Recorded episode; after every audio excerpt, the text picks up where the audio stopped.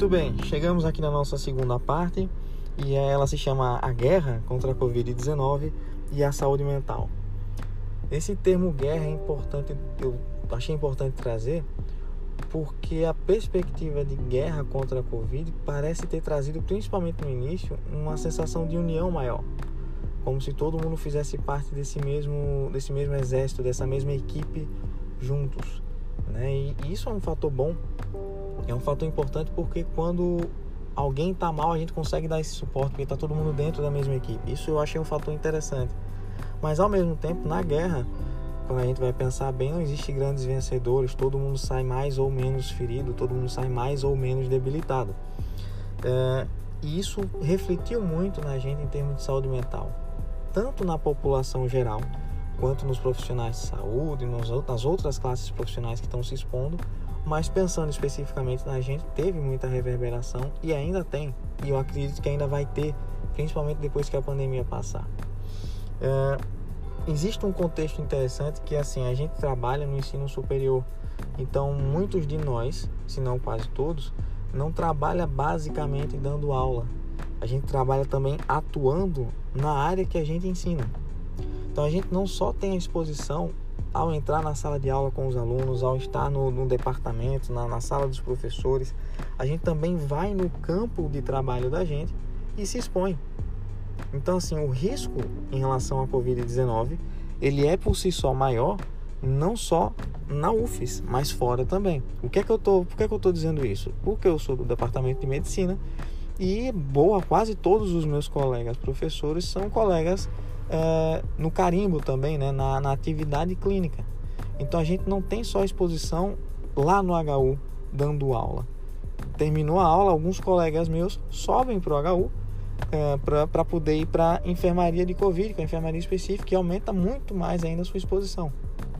Aí você termina isso tudo, terminou toda essa rotina de trabalho, você ainda tem que fazer algum supermercado, tem que fazer alguma coisa, continua a sua exposição e depois vai para casa para não poder, claro, abraçar teu filho, tua filha logo que chega, tem que tomar aquele banho e fazer aquela limpeza digna de centro cirúrgico antes de poder sequer conseguir interagir direito com a sua família, porque existe um alto risco de você poder contrair, uh, ter contraído ou estar contaminante e fazer a sua família ficar doente.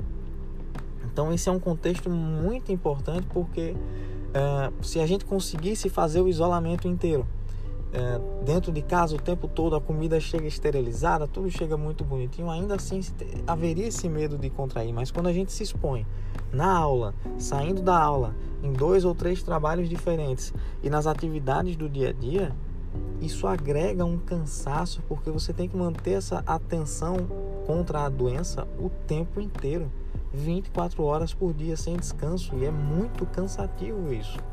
Não só o cansaço de ficar atento, mas o cansaço de ter esse medo maior ou menor, dependendo da pessoa, mas sempre é, é constante isso aí. E por mais que a gente tente filtrar o que chega de informação, ainda assim o medo continua, ainda assim a dificuldade de lidar com isso continua. E por isso que eu coloquei em um dos tópicos da parte escrita essa questão de estar a paisana. Porque a gente não fica a paisana, não consegue ficar. A exposição continua, o, a, o coronavírus ele não fica a paisana, ele está sempre aí. Então é difícil descansar, mesmo saindo da sala de aula. Né? Uh, outro contexto importante em relação à Covid-19, que é extremamente óbvio, além dessa mudança de, de, de conceito de saúde como um todo, de isolamento, contato, convívio social, métodos de higiene, como a gente faz com os materiais da nossa casa, uma coisa muito importante é o luto, os lutos que a gente está tendo que viver. Quando, gente, quando eu trago lutos não é necessariamente a mortalidade, mas tudo que deixou de ser daquele jeito e precisou mudar. Tudo que, entre aspas, morreu para ser transformado em outra forma. O jeito que você chega em casa, o jeito que você interage com a família, o jeito que você. É, o que é que você consegue fazer de lazer. Tudo isso morreu, entre aspas, para nascerem novas formas de interagir com a família, novas formas de lazer. E esse processo de mudança por si só é desgastante porque não foi algo natural nosso, não foi uma mudança de hábito vinda da gente. Foi uma mudança imposta por uma entidade que a gente não consegue ver, a gente só consegue perceber os efeitos dela, que é o coronavírus. Então a gente não teve voluntariedade nessas mudanças todas e esses lutos não foram é, escolhas nossas, não foram um processo de mudança nosso. Esse ponto é importante porque quando a mudança é interna, ela gera, pode até gerar desconforto, tudo bem, mas gera menos do que quando ela é imposta por algum agente externo. Principalmente se esse agente externo a gente não consegue ter um contato direto, espero que não tenha, na verdade, é, ou consegue ver ou consegue saber da presença dele certo? Então isso foi muito importante porque a gente teve que desfazer de muitas coisas. E óbvio tem o luto literal do falecimento das pessoas em relação ao coronavírus. Então, inicialmente eram chineses, está muito longe, eram os italianos, ah, mas lá é um clima mais frio. Não é, porque o clima mediterrâneo pode ser mais quente que Aracaju, inclusive. Uh, mas assim, tá longe. São os italianos, tem muito idoso, tem as populações de risco, aí começa a chegar no Brasil. Não, mas são os profissionais de saúde que estão é, em contato direto com a Covid, estão tomando cuspe na cara o dia todo dos pacientes com Covid, por mais que tenha proteção, não fica perfeito. E a gente vai justificando, justificando até que morre um vizinho. Um vizinho jovem, um vizinho que é, tinha saúde de ferro, era esportista, então se cuidava muito bem da alimentação, inclusive às vezes até se alimentava melhor que algum de nós.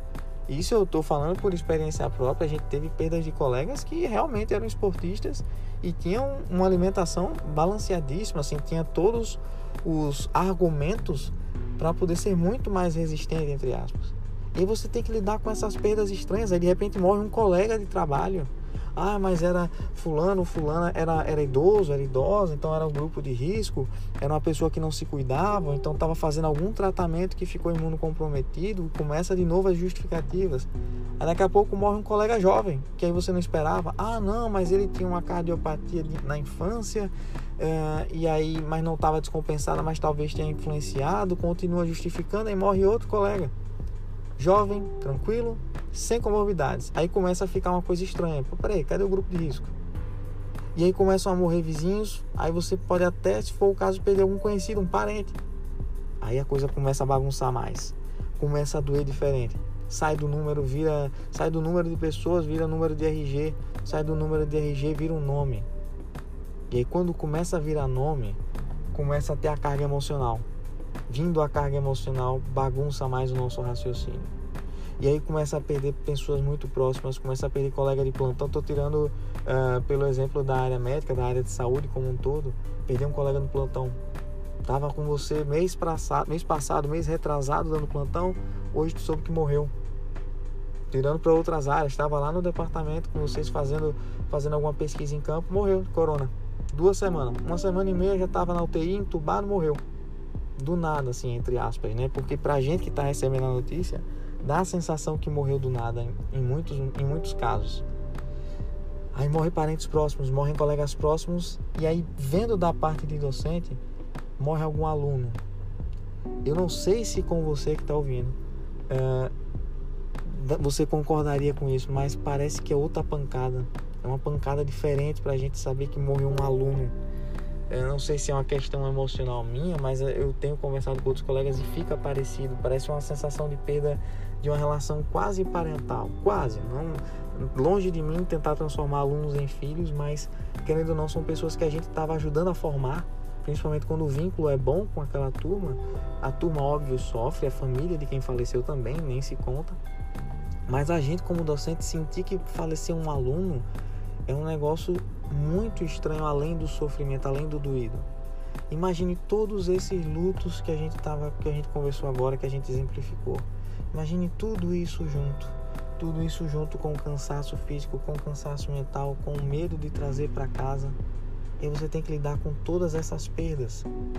Então é muito complicado para a gente poder lidar emocionalmente dessa forma, porque querendo ou não, pessoal, tá muito rápido tudo está acontecendo muito rápido. Ah, mas começou em dezembro.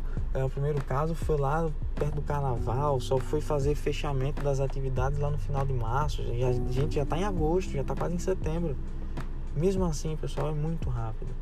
Porque, como eu falei, quando perde alguém que a gente gosta, ainda assim parece que veio do nada. Ainda parece que foi uma coisa muito súbita. E quando vai acumulando nomes na lista de pessoas que a gente vai ter saudade de estar junto, é, parece que é mais intenso, que está acontecendo muito atribulado. Então isso reverbera sim na nossa saúde mental. Aí você pensa como docente, como discente, pode ser diferente? É diferente, com certeza, né? Mas isso muda muito quando a gente vai ver na questão de pesquisa, quando a gente vai ver na questão de investimento na saúde mental. Quando a gente procura, e aí eu convido, até faço esse convite escrito no material, é, de vocês procurarem em sites de base de dados de pesquisa médica sobre a saúde mental e tentar diferenciar. Eu dei um exemplo simples, ali não é uma pesquisa muito aprofundada ou sistematizada, mas se vocês só diferenciarem docentes de discentes, professores universitários de alunos universitários, numa pesquisa envolvendo Covid-19 e saúde mental, vocês vão ver que as pesquisas com alunos de universidade são muitas. Graças a Deus, coisa boa. Tem que pesquisar mesmo, tem que investir. Os meninos estão sofrendo. A realidade de muitos alunos é muito complicada. Muitos alunos estão sozinhos, não puderam voltar para casa e não são da mesma cidade, não são nem do mesmo estado. Alguns são de intercâmbio, não dá para voltar mais. Outros estão, podem ser da mesma cidade, mas estão se virando sozinhos, estão tendo que trabalhar e não conseguem, a renda diminui. Então já tem algum problema mental, alguma dificuldade psiquiátrica ou psicológica que está tendo que lidar. Isso tudo sozinho. Então a realidade dos discentes não é fácil. Isso eu concordo em todos os aspectos e realmente tem que investir. Mas se a gente for fazer a mesma pesquisa buscando professores universitários, a gente vai ver que não é que não se pesquise, mas a quantidade é substancialmente menor de pesquisas envolvendo. Eu convido você que está ouvindo a fazer a mesma pesquisa, usar os seus termos, os termos que você achar melhor, e você vai ver uma, uma, uma diferença que quando a gente procura como professor, a gente vê muito profissional de saúde, a pesquisa nos profissionais de saúde, mas não necessariamente nos professores desses profissionais de saúde. Por que, que eu estou trazendo isso? Porque a gente sabe que isso reverbera na nossa saúde mental. Mas por que a gente ainda não está estudando com tanto afim com a nossa saúde mental, comparando, por exemplo, com os alunos que a gente quer ajudar? E aí você pode ter 500 questionamentos, 500 hipóteses. Ah, a gente não estuda muito porque não se dá valor ao professor, ou porque é, não dá tempo, porque eu particularmente eu tenho uma hipótese que a nobreza dos pesquisadores, dos professores em querer ajudar os alunos é tanta que a gente não acaba não prestando atenção na gente mesmo. O que volta a remeter um pouco à ideia parental, assim, quem é pai, quem é mãe está ouvindo, pô, você dá, você dá seu, seu rim, você dá os dois rins para a saúde do seu filho e fica sem, se puder ficar sem, fica. Então, óbvio, de novo, não quero transformar aluno em filho, longe disso. Mas uh, eu, eu tenho essa hipótese um pouco mais inocente, vamos dizer assim, de que a nossa busca em ajudar nossos, nossos meninos, nossos alunos é tanta que talvez a gente tenha esquecido um pouquinho de ver a nossa própria. Né? Então fica essa reflexão para a gente pensar o porquê dessa discrepância em termos de pesquisa, porque tem que pesquisar, tem que estudar, tem que ver como ajudar mais. Óbvio que nesse período é, as pesquisas vêm aumentando com a população docente. Inclusive, essa semana eu recebi o um e-mail da, da UFES sobre pesquisa em relação a docente, o que é maravilhoso. Assim, foi uma coincidência muito boa, coincidência entre aspas, muito boa, assim, de quando a gente estava pensando em abordar esse assunto no material, recebi esse e-mail. Vou fazer o questionário aqui e vou dar, vou dar minha contribuição para a pesquisa. Certo? Inclusive, estimulo colega, a colega que está ouvindo de também responder esse questionário e contribuir para essa pesquisa, porque são dados que podem reverter em ajuda para a gente também, né? Certo? Então, só para vocês terem ideia, ó quanto o contexto pode ter se modificado nesse período que a gente acaba não deixando passar, ou então, é, ou melhor, deixando passar, né, com muita dificuldade, mas é importante a gente ter isso em mente, tá?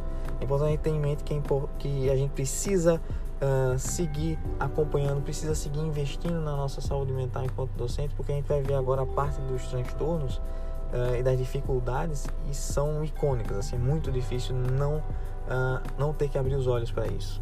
Tá? Então, vamos lá, vamos para a próxima.